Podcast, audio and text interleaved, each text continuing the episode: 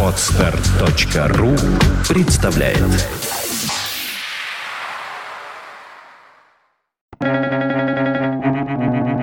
Свободное радио Компьюлента.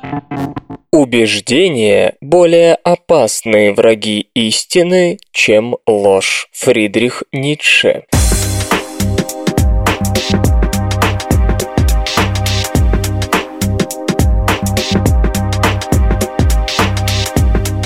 Здравствуйте, в эфире убеждающий выпуск свободного радиокомпьюлента, и вы слышите противника Лёшу Халецкого. В ближайший час я не буду вам лгать, только правда, только новости. Поехали.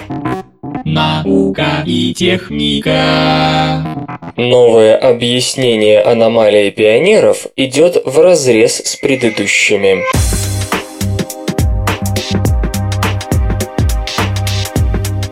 Согласно гипотезе, выдвинутой физиком-теоретиком Сергеем Копейкиным из Миссурийского университета, аномалия пионеров может объясняться влиянием расширения Вселенной на движение фотонов, составляющих световые и радиоволны. Иными словами, аномалия пионеров, покинувших Землю в начале 70-х, является лишь мерой хабловской константы, а вовсе не реальным торможением обоих аппаратов. По мысли ученого, поскольку Поскольку движение пионеров измерялось при помощи радиоволн, так называемая аномалия могла быть воображаемой, простым следствием несовершенств наших измерительных инструментов, полагающих, что расстояние до тела равно времени путешествия к нему и обратно фотонов.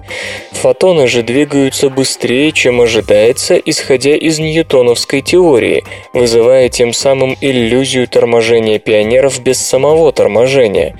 Не зря подчеркивает господин Копейкин, аномальное ускорение численно близко к произведению скорости света на постоянную Хаббла. Это просто мера влияния расширения Вселенной, стоящего за постоянной Хаббла, на радиоволны, при помощи которых мы измеряем удаление пионеров от Земли и их скорость.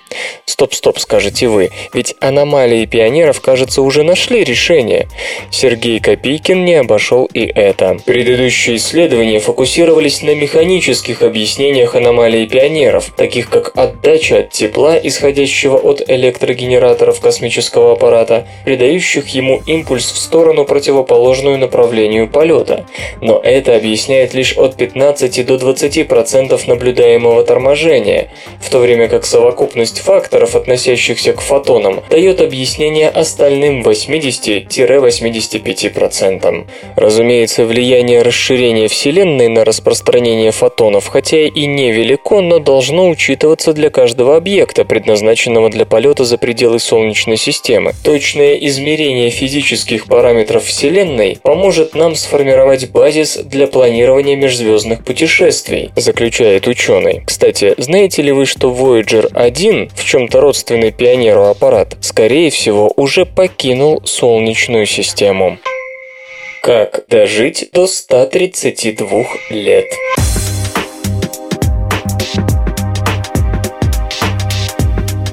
Скончался последний человек на планете, который, возможно, еще помнил, каким был воздух в 80-х годах позапрошлого века. Антиса Хвичава, утверждавшая, что ей 132 года, умерла в грузинской деревне Сачино на 47-м году пенсии. Если она действительно была настолько стара, то ее следует считать рекордсменом среди долгожителей. Увы, хотя свидетельство о рождении и паспорт указывают на то, что Хвичава Чава родилась 8 июля 1880 года, это не подлинники, а копии.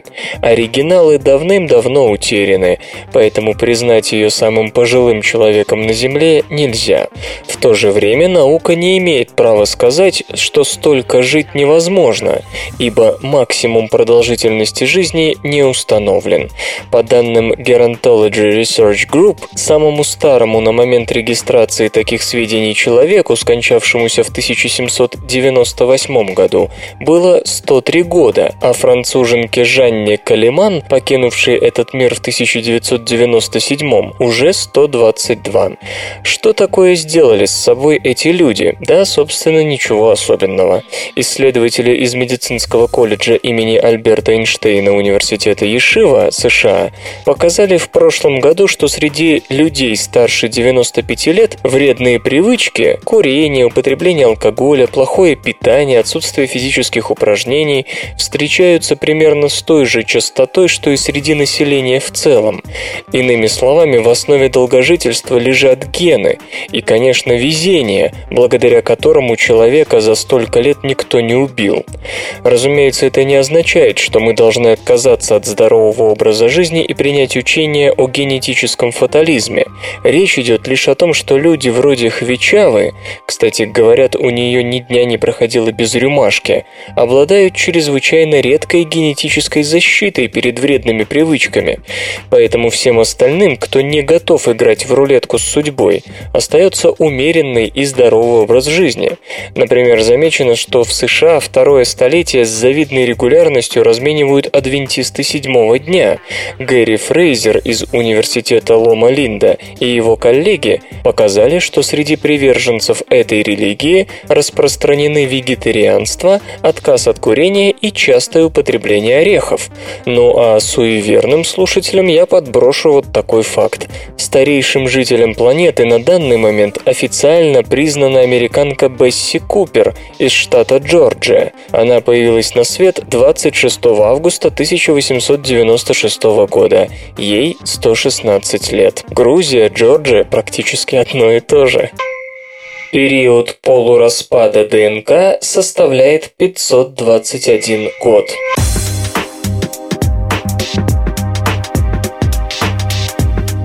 Некоторые исследователи берут на себя смелость утверждать, что и сегодня можно выделить ДНК динозавров, ведь никто не знает, сколько времени уходит на распад генетического материала.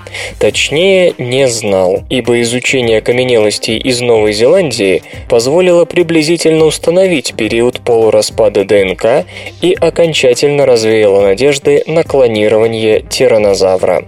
После гибели клетки ферменты начинают разрушаться разрушать связи между нуклеотидами, формирующими основу ДНК. Распад ускоряют микроорганизмы, а в долгосрочной перспективе за деградацию большинства связей отвечает вода. Подземные воды повсеместны, поэтому ДНК в костях, по идее, должна распадаться с возрастающей скоростью.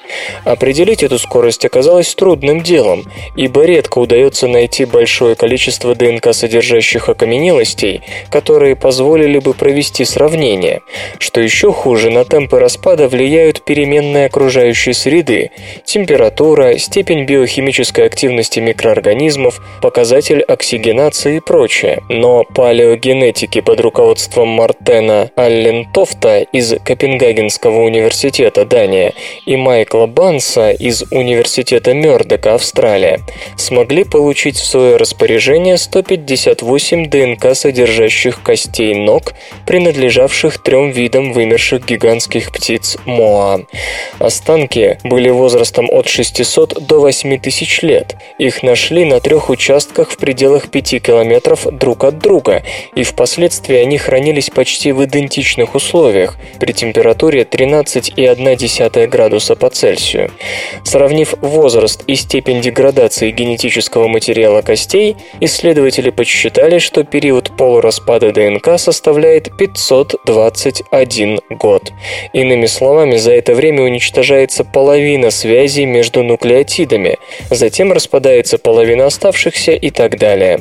Ученые полагают, что даже при температуре идеальной для сохранения генетического материала, а это минус 5, каждая связь будет разрушена максимум за 6 миллионов 800 тысяч лет. При отрицательной температуре период полураспада ДНК может достигать 158 тысяч лет. В реальности же ДНК перестает быть читаемой гораздо раньше. Достаточно примерно полутора миллионов лет, чтобы нити ДНК стали слишком короткими и перестали давать осмысленную информацию. Поэтому разговоры о том, что хорошо бы выделить ДНК динозавров или насекомых, попавших в янтарную ловушку, можно прекратить. В то же время ряд специалистов хотел бы взглянуть на аналогичные исследования окаменелостей из вечной мерзлоты, ведь очевидно, что кости, хранившиеся при других условиях, могут дать иной результат. Действительно, анализ останков Моа показал, что различия в возрасте отвечают лишь за 38,6% расхождений в степени деградации ДНК. Очевидно, на скорость влияют и условия хранения образца после раскопок, и химический состав почвы, и даже время года, в которое скончалось животное. Самая старая ДНК на сегодня принадлежит насекомым и растениям, найденным во льдах возрастом от 450 до 800 тысяч лет. Оптические диски могут хранить терабайты данных.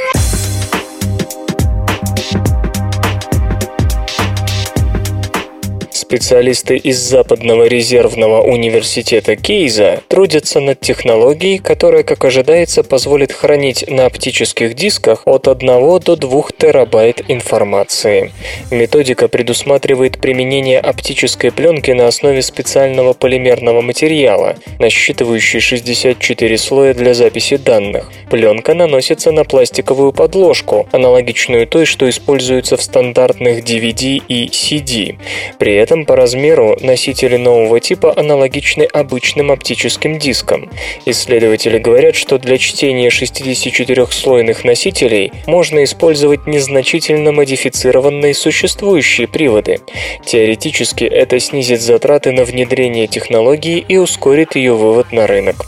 Специалисты уже учредили новую компанию Folio Photonics, которой предстоит заняться коммерциализацией методики. Образцы оптических дисков дисков высокой емкости и устройств для работы с ними планируется представить в течение года. Напомню также, что компания ТДК ровно два года назад показала прототип оптического носителя вместимостью 1 терабайт. Диск насчитывал 16 слоев на обеих сторонах, каждый из которых мог хранить 32 гигабайта информации. Впрочем, в продажу разработка так и не поступила.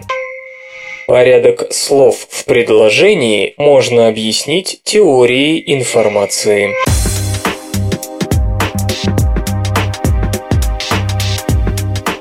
Большинство языков, примерно 85%, можно разделить на две группы – SVO и SOV, то бишь подлежащее сказуемое дополнение, например, «девочка бросает мяч», и подлежащее дополнение сказуемое – «девочка мяч бросает».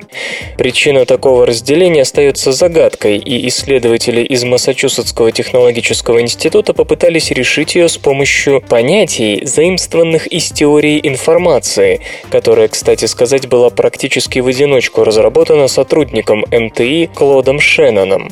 Шеннона особенно занимала передача информации в присутствии шума, то есть потенциально вредоносного внешнего воздействия. Соавтор нового исследования Эдвард Гибсон полагает, что при попытке высказать мысль такое искажение неизбежно по многим причинам, от неудачно подобранного слова до банальной неспособности собеседника правильно интерпретировать анализировать услышанное, и язык развивается таким образом, чтобы свести к минимуму риск недопонимания.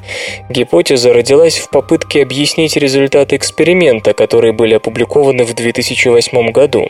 Носителям английского языка демонстрировали анимацию простых событий, после чего просили рассказать об увиденном, пользуясь только жестами. Как ни странно, при описании ситуаций, в которых человек воздействовал на неодушевленный предмет, например, девочка пинала мяч. Участники эксперимента сначала старались обозначить дополнение и только потом брались за сказуемое, хотя английский язык относится к первому из перечисленных выше типов. И наоборот, когда человек воздействовал на другого человека, например, девочка пинала мальчика, добровольцы ставили сказуемое перед дополнением. И так происходило в 70% случаев. Господин Гибсон видит в этом пример врожденного стремления человека сначала сначала суммировать старую информацию, а затем выдавать новую. Это старая лингвистическая теория, восходящая к работам немецкого ученого Германа Пауля. Представьте себе, что в беседе о женском футболе некто сказал «девушка ударила по мячу». Единственной новой информацией в этом предложении будет факт удара. Чтобы дальнейшее было понятным, нам придется отвлечься от особенностей русского языка, который благодаря изменению существительных по падежам, причем одушевленные и неодушевленные склоняются по-разному, а глаголов по лицам и родам в прошедшем времени не вписывается ни в одну из категорий, поскольку в нашем синтаксисе есть такая замечательная штука, как управление. Нам все равно, как составлять фразу «девочка поцеловала мальчика» или «мальчика поцеловала девочка». Конечно, тем самым передаются определенные смысловые нюансы, но сейчас мы не о них ведем речь. Давайте попытаемся представить себе язык, в котором фразы «девочка целовать мальчик» и «мальчик целовать девочка» означают совершенно разные вещи. Так вот, исследователи Массачусетского технологического института полагают, что порядок слов «подлежащее сказуемое дополнение» позволяет более эффективно передать информацию при наличии шума, то есть в обстоятельствах, когда часть сообщения может потеряться. Когда речь идет о том, что девочка пнула мяч, важно первым делом обозначить субъект и объект действия, а когда в ситуацию вовлечены два человека и оба могут выступить субъектом, необходимо прежде всего назвать субъект и его действия. Просто в таком случае через канал связи с помехами, noisy channel, термин введен Шенноном, пройдет больше полезной информации. Допустим, человек сказал «девочка, мальчик, пнуть». До собеседника эта фраза может дойти в виде «девочка, пнуть», «девочка, мальчик» или «мальчик, пнуть». Из-за помех собеседник может решить, что субъектом действия выступил мальчик. А теперь сравните это с вариантом «девочка, пнуть, мальчик». В каком бы виде это высказывание не дошло до получателя, в том, кто субъект, усомниться нельзя. Если же вместо мальчика будет фигурировать мяч, неодушевленный предмет, можно без риска ставить дополнение сразу после подлежащего, ибо ясно, что мяч всегда выступает в роли объекта. Но почему же тогда существуют языки подлежащее дополнение сказуемое? Очень просто. Порядок слов подлежащее сказуемое дополнение необходим только тем языкам, в которых нет или очень мало других сигналов, позволяющих понять смысл высказывания. Чем сильнее слова изменяются по падежам, родам, лицам, тем менее важен порядок слов. И следует отметить, что есть языки, в которых склоняются только одушевленные существительные и местоимения, что подтверждает изложенную гипотезу. Культура, культура, культура. Ридер TXTR Beagle оценен в 10 евро.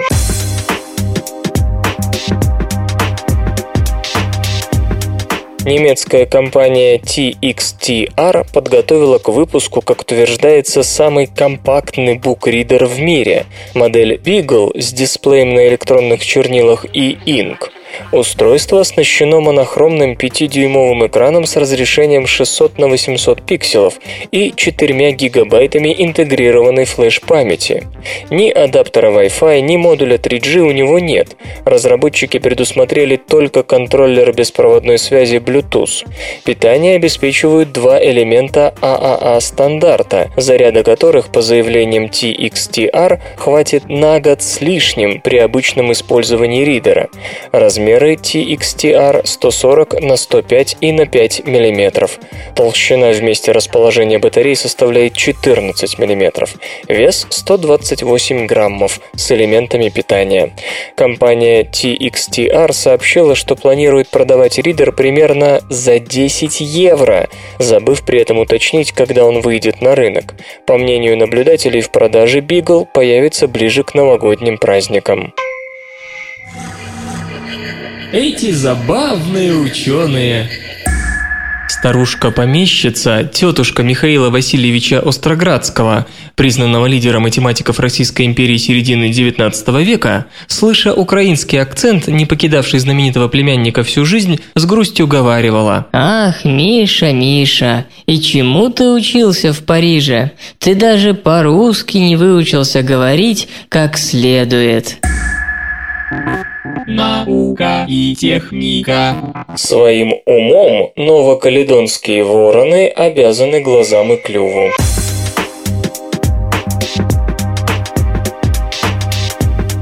Новокаледонские вороны выделяются умом и сообразительностью даже среди прочих врановых, которые считаются интеллектуальной элитой пернатых. В отличие от грачей, галок и обычных ворон, новокаледонские вороны способны использовать инструменты. Например, чтобы достать пищу, они могут взять в клюв палочку и произвести с ней какие-нибудь манипуляции. Использование инструментов обычно говорит о дополнительных возможностях мозга, и это в целом понятно, но исследователи из Бирмингемского университета полагают, что в данном случае дело вовсе не в мозге. Просто новокаледонским воронам повезло, скажем так, с лицом. Зоологи самым тщательным образом сравнили анатомию головы у разных врановых, включая новокаледонцев. У ворон, грачей, галок, как известно, глаза располагаются по бокам головы, но при этом перед ними есть область бинокулярного зрения. Так вот, оказалось, что у новокаледонских воронов эта область заметно больше, чем у других. Новокаледонские вороны, иными словами, лучше видят перед собой. Второе, с чем им повезло, форма клюва. Когда ворон берет в клюв палочку, то ее конец, который выступает впереди, попадает как раз в поле зрения птицы. Другой конец палочки выходит у основания клюва и упирается в щеку. Палочка держится ровно и крепко, не болтается ни влево, ни вправо, ни вниз, ни вверх. Благодаря особенно прямому клюву, новокаледонские вороны всегда держат инструмент перед собой в поле зрения, которое у них, как было сказано выше, еще и довольно широкое. И именно благодаря этому птицы могут совершать весьма точные манипуляции, например, погружать прутик в небольшое отверстие. Это ни в коей мере не повод усомниться в интеллекте новокаледонских воронов. Выводы зоологов следует интерпретировать так, что развитый мозг – это еще не все. Чтобы реализовать свои идеи, мозгу нужно подходящее тело. Возможно, в развитии мозга галки играчи не уступают новокаледонским воронам, однако их глаза и клюв не позволяют им проявить скрытые способности. Много ли бы мы сделали, имея глаза где-нибудь на запястье или хотя бы на локте? Мы можем так ловко манипулировать руками и инструментами, потому что видим их перед собой. Очевидная вещь, над которой почти никто не задумывается. У птиц же глаза, которыми они наблюдают за работой, и клюв, которым они эту работу делают, чрезвычайно сближены. Из этого следует еще один вывод, правда не столь очевидный. Не следует по одним и тем же критериям оценивать разумность существ, так сильно отличающихся строением тела. Праворукость возникла как результат освоения орудий труда.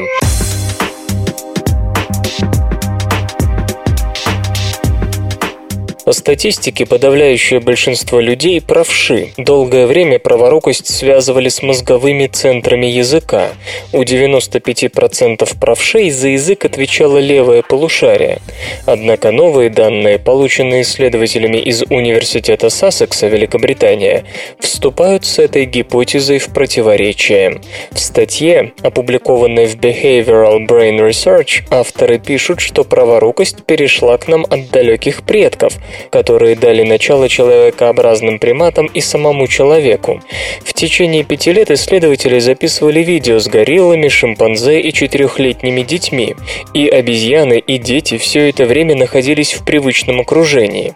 Ученых интересовали манипуляции, движения руками, которые использовались обезьянами и малышами при взаимодействии с неживыми объектами и друг с другом. Оказалось, что когда нужно взять палку, достать игру игрушку, вообще сделать что-то с неживым объектом, то и дети, и обезьяны использовали правую руку.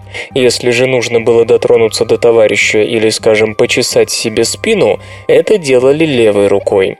Иными словами, праворукость не есть сугубо человеческая черта, она свойственна и приматам, у которых никакой речи, естественно, нет. Но зато все мы, и обезьяны, и люди, можем взять что-то в руку, камень, палку и тому подобное. То есть, по словам ученых, праворукость возникла у наших далеких предков, когда они начали изучать окружающий мир на ощупь. Почему они выбрали правую руку, неизвестно, но ведущая правая рука от них досталась всем – и шимпанзе, и гориллам, и человеку. В соответствии с этой гипотезой, речевые центры у человека начали формироваться в левом полушарии уже подготовленном ручной работой. Чтобы подтвердить свою точку зрения, исследователи хотят изучить формирование речевых навыков у детей, одинаково владеющих обеими руками. У них развитие мозговых речевых центров должно отличаться от того, как это происходит у детей правшей. Y-хромосома мешает домовым мышам разделиться на разные виды.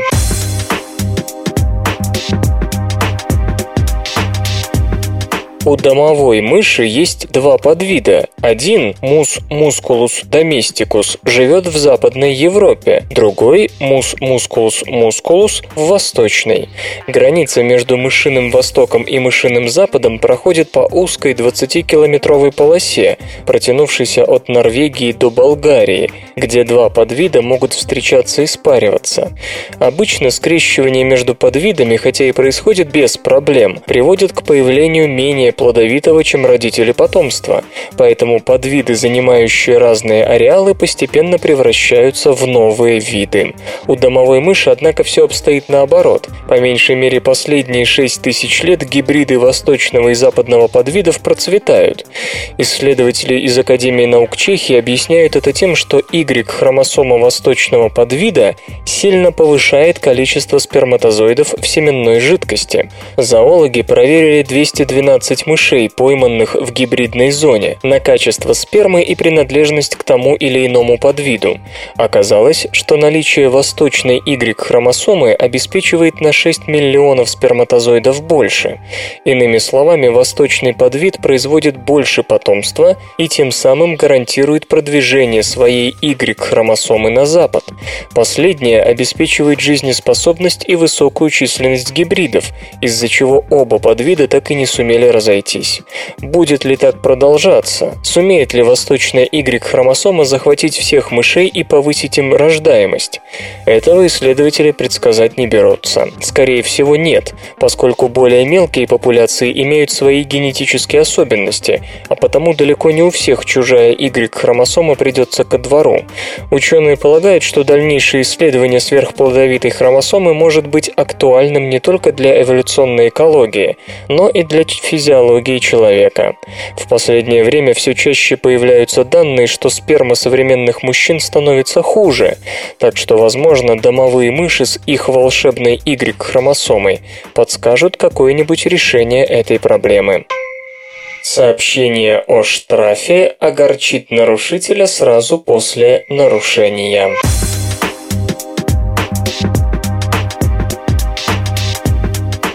Сегодня, если вы едете домой на скорости 200 км в час, то радостная весть о том, что ваши водительские навыки не остались незамеченными властями, придет в ваш дом через несколько дней. Это в развитых странах. А то и через несколько недель. Ну, это хм, иные страны. А как же обезопасить тех участников дорожного движения, которых вы столкнете носом в кувет уже после того, как вас снимет недремлющее око видеокамеры, но еще до получения получения штрафа по почте. Вопрос стоит остро, и на испанских, и на, скажем, российских дорогах, даже если вы едете со скоростью 150 км в час, довольно часто можно увидеть некую рябь слева, а то и справа. Вас обгоняют, хотя конкретнее ничего сказать нельзя в силу размытости силуэтов автомобилей и мотоциклов гонщиков. Исследователи из группы безопасности информационных технологий и связи при Мадридском университете имени Карлоса III под общим руководством Хосе Марии де Фуэнтеса создали набор систем автоматизированного, мгновенного и телематического управления процессом наложения штрафов. Разумеется, он включает в себя не только линию связи, уже отработанную в системах автоматического обращения в спасательные службы, если вы попали в аварию. Кроме того, испанцы представили систему, позволяющую любому автомобилю, оснащенному соответствующим оборудованием, сообщить о нарушении правил дорожного движения другим его участникам. Информатору гарантируется анонимность. Вслед за сигналом дорожная полиция должна принять меры к отслеживанию нарушителя. По тем же линиям связи, которые в ближайшие годы сделают обязательными для каждого нового автомобиля в ЕС, сообщение о штрафе за проделки, зарегистрированные видеокамерами, будет немедленно приходить к нарушителю и тем остужать его буйную голову, надеюсь, заставляя снижать скорость. Хотя с тезисом о повышении воспитательной эффективности штрафа еще можно согласиться, применительно к ментальности некоторых стран эта мера не кажется разумной. Водитель, узнающий, что он оштрафован, может не снизить скорость, ибо чего уж там пропадать так с музыкой, может не только не сбросить ее, но даже увеличить, а также под влиянием ужасного расстройства натворить еще кучу некрасивых дел. К счастью, предусмотрены механизмы оспаривания таких штрафов, выносимых автоматизированными системами.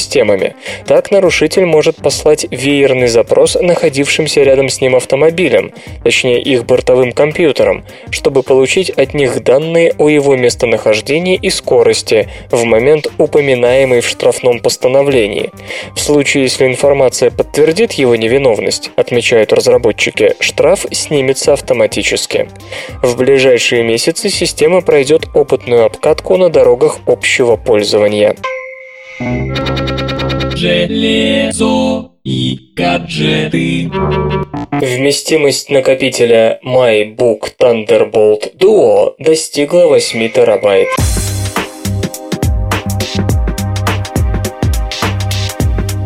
Компания Western Digital начала продажи внешнего хранилища данных MyBook Thunderbolt Duo вместимостью 8 терабайт. Накопитель поддерживает высокоскоростную технологию передачи информации Thunderbolt. Она позволяет соединять несколько периферийных устройств по цепочке. Пропускная способность канала связи достигает 10 гигабит в секунду, что вдвое выше, чем у интерфейса USB 3.0. MyBook Thunderbolt Duo оснащен двумя 3,5 дюймовыми жесткими дисками вместимостью 4 терабайт каждый. Поддерживаются массивы RAID уровня 0 и 1. Размеры устройства 165 на 157 и на 99 мм. Вес 2 кг 260 граммов. Накопитель на 8 терабайт предлагается по ориентировочной цене в 850 долларов. Кроме того, MyBook Thunderbolt Duo доступен в модификациях вместимостью 4 и 6 терабайт за 560 долларов и 660 долларов соответственно. Музычный перапынок. Сегодня в эфире свободного радиокомпьюлента Содружество Иной Креатив, а получать эстетическое удовольствие мы будем от песни «Сон оборва».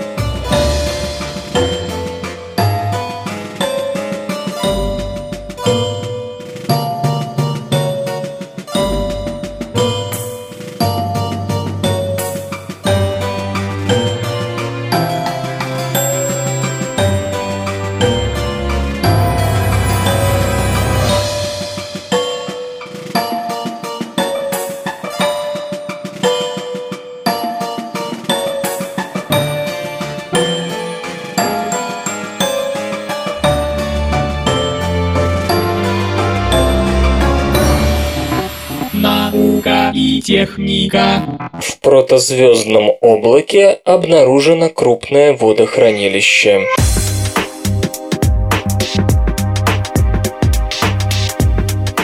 Космическая обсерватория Гершель обнаружила воду в газопылевом облаке, находящемся на грани коллапса и превращения в солнцеподобную звезду. Пара там столько, что им можно было бы 2000 раз наполнить земные океаны и еще осталось бы.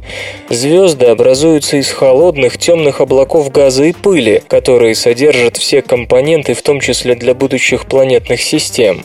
Вода, необходимая для жизни на Земле, и ранее наблюдалась за пределами Солнечной системы в виде газа и льда, покрывающего крошечные частицы пыли вблизи мест активного звездообразования и в протопланетных дисках.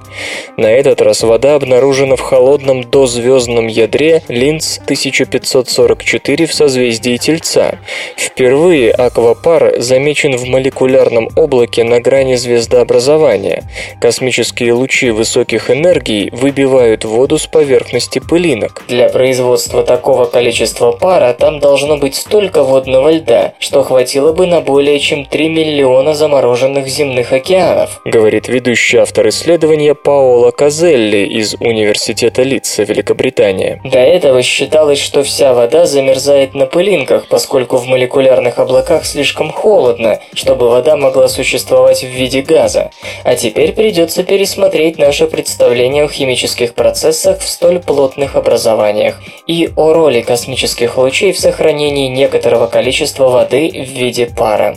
Наблюдения также показали, что молекулы воды движутся по направлению к центру облака, где, вероятно, образовывается новая звезда, указывая на то, что гравитационный коллапс только начался. Никаких признаков звезды в этом темном облаке мы не видим, но, судя по молекулам воды, внутри области происходит движение, которое можно интерпретировать как коллапс облака в сторону центра, поясняет госпожа Казелли. Там достаточно материала, чтобы сформировать звезду массой, по крайней мере, Солнца. Возможно, наша система начинала образовываться примерно так же.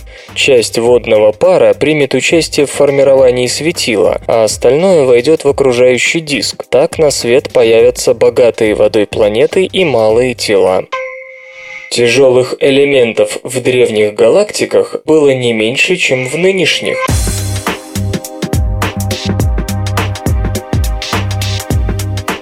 Изучая изображения удаленных от нас районов Вселенной, свет от которых показывает их такими, какими они были через 500 миллионов-полтора миллиарда лет после Большого Взрыва, адъюнкт профессор Стивен Финкельстейн из Техасского университета в Остине обнаружил, что уже тогда галактики были богаты пылью не меньше, чем нынешний Млечный Путь.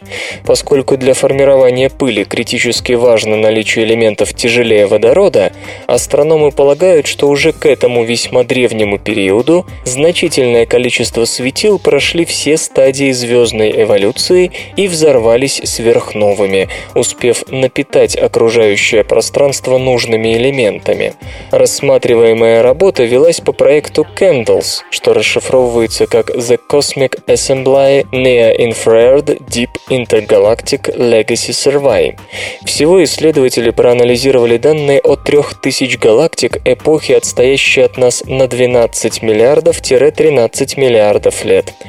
По словам господина Финкельстейна, предыдущие исследования по этой теме, не исключая его собственные, подчеркивали, что ранние галактики были свободны от пыли, поскольку вещества, необходимые для ее возникновения, все еще не появились в недрах звезд за те считанные сотни миллионов лет, что прошли с начала звездообразования. Однако сегодняшние более репрезентативные наблюдения недвусмысленно показали, что массивные галактики уже тогда были полны пыли в виде частичек углерода и кремния, элементов намного более тяжелых, чем водород и гелий, доминировавшие в древней Вселенной и все еще преобладающие в ней сейчас. Эти результаты очень важны, потому что те же самые элементы, которые составляют частички пыли, необходимы для формирования планет, поясняет Стивен Финкельстейн, из чего следует, что у условия для активнейшего планетообразования имели место уже в первый миллиард лет после Большого взрыва. Присутствие пыли означает, что предыдущее поколение звезд жило и умерло, чтобы образовать элементы, из которых состоит пыль. Так что, когда мы сможем заглянуть даже дальше при помощи космического телескопа Джеймса Уэбба, там должно быть найдется очень много достойного нашего внимания. И действительно, такая активность наработки тяжелых элементов в недрах ранних звезд, которая смогла бы обеспечить насыщенность веществами тяжелее гелия, заслуживает самого пристального внимания, и количественно и качественно она должна существенно отличаться от картины, наблюдаемой как в Млечном Пути, так и в его окрестностях. Уровень моря снизился, чтобы вырасти снова.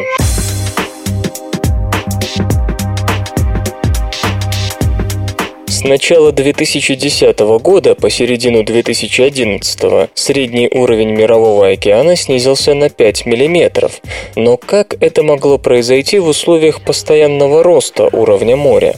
А дело в огромном увеличении количества осадков в Австралии, северной части Южной Америки и Юго-Восточной Азии, что в свою очередь было обусловлено ланиньей, то есть охлаждением поверхности тропической части Тихого океана, которая имеет далеко идущие последствия для погоды по всему миру.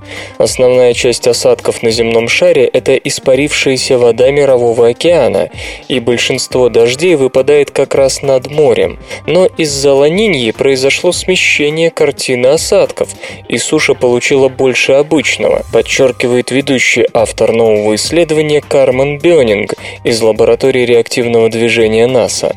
Ланинья на этот раз выдалась необычной, самой сильной за 6 десятилетий. Трудно сказать, почему так случилось, но ясно одно – снижение уровня моря было временным, и теперь он снова растет с прежней средней скоростью в 3,1 мм в год. Практически вся вода, которая переместилась с дождями на сушу, уже вернулась в океан. Разговоры о том, что внезапное понижение опровергает гипотезу глобального потепления и таяния ледников, несостоятельны. Измерение уровня моря производится спутниками с помощью отражения волн сверхвысоких частот от поверхности воды. Важную роль играет также дуэт зондов Грейс, который отслеживает изменения в поле тяжести Земли, которые могут быть вызваны наводнениями и засухами. Уровень моря растет в основном за счет того, что потепление заставляет воду расширяться и растапливает ледники. Последняя на данный момент ланинья началась в июне 2010 года. Ее пик пришелся на зиму 2010-2011. В мае 2011 года она, оказалось, закончилась, но к концу лета неожиданно вновь набрала силу и выдохлась только прошлой зимой. Этим летом сохранялись нейтральные погодные условия, но есть более чем 50% шанс на то, что осенью проявит себя Эль-Ниньо, то есть потепление тропической части Тихого океана. Новая система позволяет превратить любую поверхность в сенсорную панель.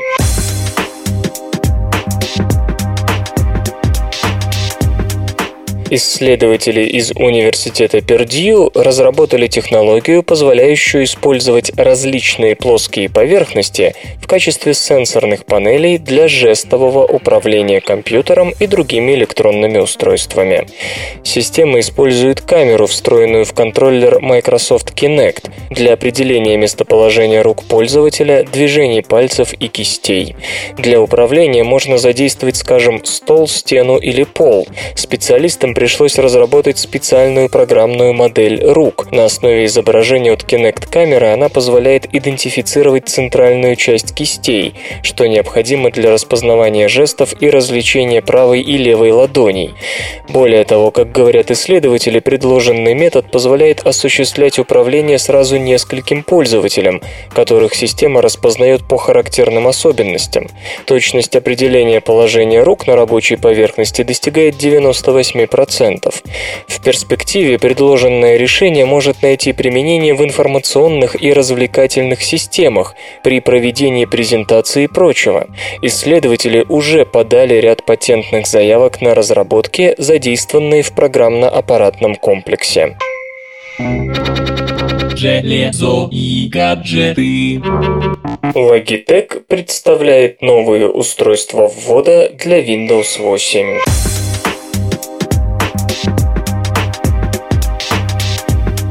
Компания Logitech анонсировала сегодня мыши Zone Touch Mouse T400 и Touch Mouse T620, а также сенсорную панель управления Wireless Rechargeable Touchpad T650. Все новинки оптимизированы для работы с операционной системой Windows 8. Беспроводная панель Wireless Rechargeable Touchpad T650 с широкой стеклянной поверхностью поддерживает жесты, используемые в новой операционной операционной системе Microsoft. Она позволяет перемещать курсор, нажимать на кнопки, пролистывать, а также использовать специальные команды Windows 8 для переключения приложений, выбора программы из списка и управления панелью Charms. Пролистывание тремя пальцами позволит быстро вернуться к стартовому экрану Windows 8. Аккумуляторы панели заряжаются через USB-порт, обеспечивая до одного месяца автономной работы. Предусмотрены выключатель и индикатор аккумулятор слабого заряда батареи. Продажи начнутся в декабре. Ориентировочная цена 4100 рублей.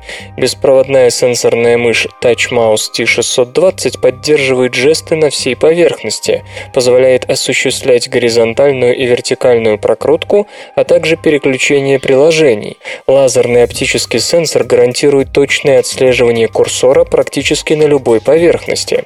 При использовании одной батарейки стандарта АА время автономной автономной работы достигает трех месяцев, при установке двух элементов питания 6 месяцев. Цена около 3000 рублей. Беспроводная мышь Zone Touch Mouse T400 наделена стеклянной сенсорной поверхностью для горизонтального или вертикального пролистывания страниц пальцами. Кроме того, нажатие в любом месте сенсорной зоны позволяет перейти в стартовый экран Windows 8. Время автономной работы до 18 месяцев. В продажу манипулятор поступит в октябре за 2040 рублей.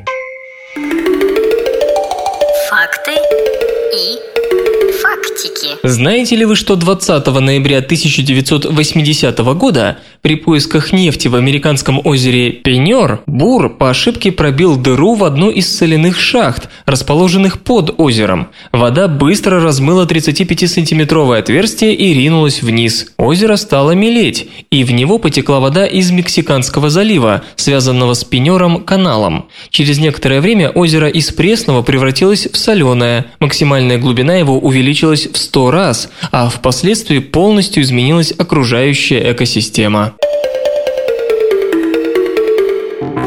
Наука и техника. Как кофе защищает от болезни Альцгеймера?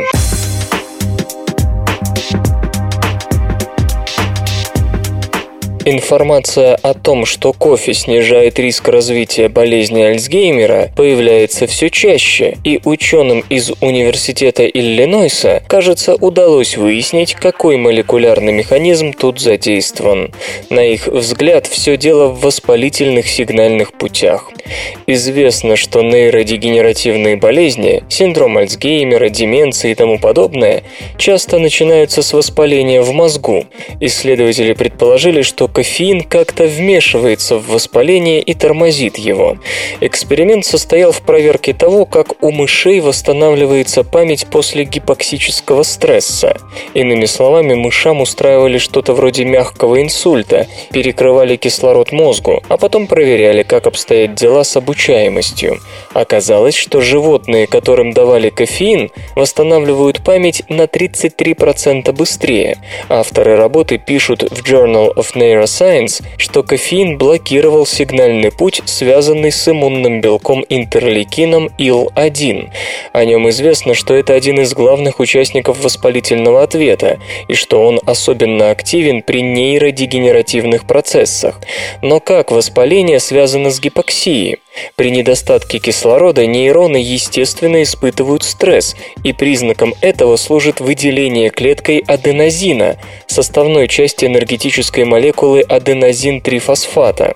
Утечка аденозина активирует каспазу-1, фермент, необходимый для производства ИЛ-1, а он призывает иммунные клетки, чтобы они избавились от больной клетки. Хотя стресс может быть кратковременным, за счет активации иммунитета он способен привести к необратимым последствиям. Кофеин же очень, кстати, блокирует рецепторы, связывающие аденозин, и никакой активации каспазы и уж тем более ИЛ-1 не происходит. Нейроны имеют возможность оправиться от стресса и возобновить работу без помех со стороны иммунитета. Это, по-видимому, и лежит в основе защитных свойств кофеина. Зная этот механизм, возможно, удастся создать лекарство, повторяющее принцип действия кофеина, но при этом в несколько раз более мощное. Необычный железосернистый фермент поможет в разработке новых антибиотиков.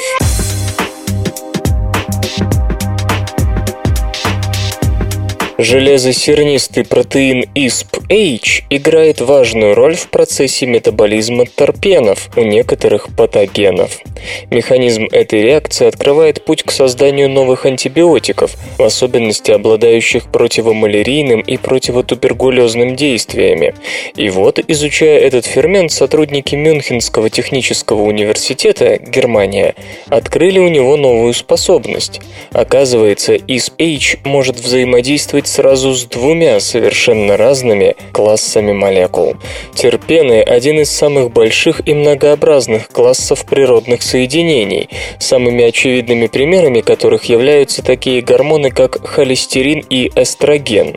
Во всех живых организмах биосинтез сложных терпенов начинается с получения двух универсальных прекурсоров из пентинилдифосфата IPP и диметилаллилдифосфата DMA APP. При этом млекопитающие бактерии используют разные биосинтетические пути для синтеза желаемых терпенов. В случае бактерий и патогенных микроорганизмов фермент ISP-H катализирует последнюю стадию процесса получения IPP и DMAPP. Поэтому вот уже несколько лет наука бьется над разработкой противомалярийных и противотуберкулезных препаратов, блокирующих работу фермента ISP-H. Изучая методом рентгеновской дифракции взаимодействия некоторых ацетилен содержащих соединений, ингибирующих работу фермента ISP-H, ученые сделали неожиданное открытие. Фермент не просто связывается с такими молекулами, но модифицирует их, присоединяя молекулу воды по тройной связи. При этом ацетиленовая группа конвертируется в альдегидную или кетонную. Замечу, присоединение воды идет против правила Марковникова. Особенной пикантности открытию добавляет то, что обычно ферменты имеют дело лишь с очень специфическими субстратами, а в данном случае все совсем необычно. ISP-H взаимодействует с двумя совершенно разными классами молекул. Своей необычной гибкостью ISP-H обязан структуре и местоположению его активного центра. Фермент состоит из трех структурных единиц, центром которых является сульфидный кластер состава феррум-4s4. Эта необычная структура позволяет ISP-H проводить непростое превращение аллильного спирта в смесь двух изопренов, в то время как другие железосернистые ферменты играют роль электронных проводников, ISP-H связывается с субстратом, используя для этого свой сульфидный кластер. Интересно также следующее. ISP-H всего лишь третий в списке ферментов, способных конвертировать ацетилен содержащие молекулы. Кроме того, до сих пор неизвестно ни одного другого железосодержащего катализатора, могущего проводить описанные выше превращения. Таким образом, обнаруженное свойство ISP-H может быть использовано для разработки новых активных фармацевтических препаратов, действие которых направлено в первую очередь против малярии и туберкулеза. Предложен эффективный путь решения проблемы селективности химиотерапевтических препаратов.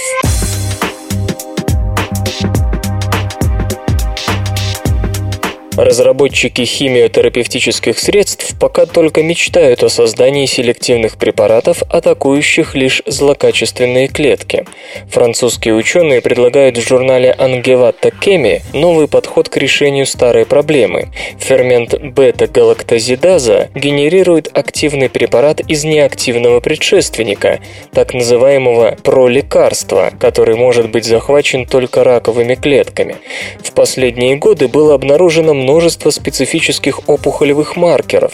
Это рецепторы, обычно присутствующие на поверхности мембран раковых клеток, но при этом не встречающиеся или почти не встречающиеся на клетках здоровых.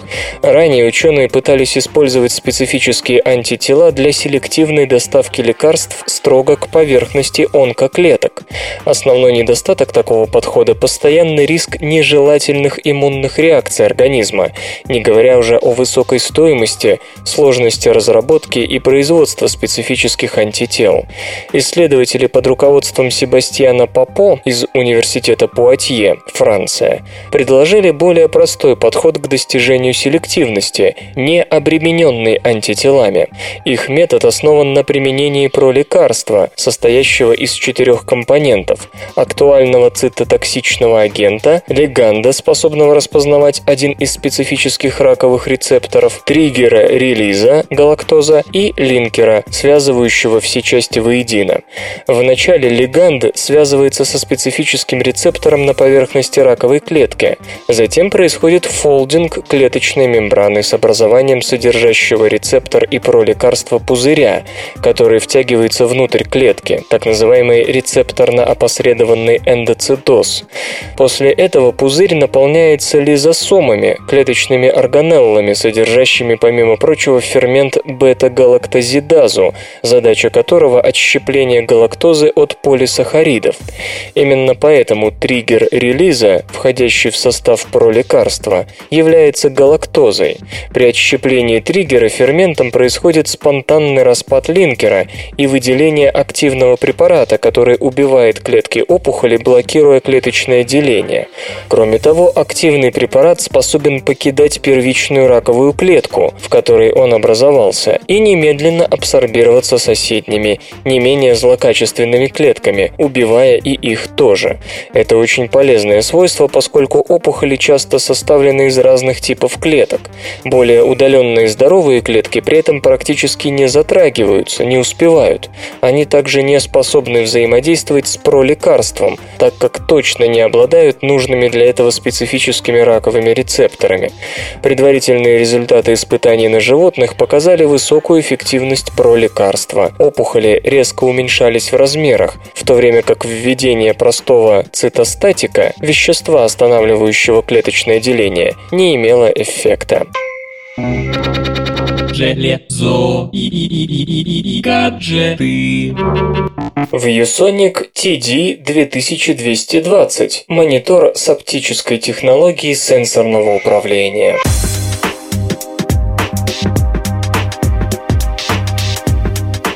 Компания ViewSonic начала продажи 22-дюймового монитора TD2220 с разрешением 1920 на 1080 пикселов. Особенность панели – оптическая система сенсорного управления. Пользователи могут взаимодействовать с устройством при помощи пальцев или посредством какого-либо предмета, к примеру, указки. Поддерживается двухточечный интерфейс Multitouch. Монитор обладает яркостью 200 кандела на метр квадратный и временем отклика человека 5 миллисекунд. Контрастность составляет 1000 к 1, динамическая контрастность 20 миллионов к 1. Углы обзора по горизонтали и вертикали достигают 170 и 160 градусов соответственно. Для подключения источников сигнала предусмотрены разъемы D-Sub и DVI. Панель оборудована двухпортовым концентратором USB и аудиосистемой с двумя динамиками и поддержкой SRS Premium Sound. Приобрести модель TD2220 можно по ориентировочной цене в 330 долларов. Свободное радио Компьюлента.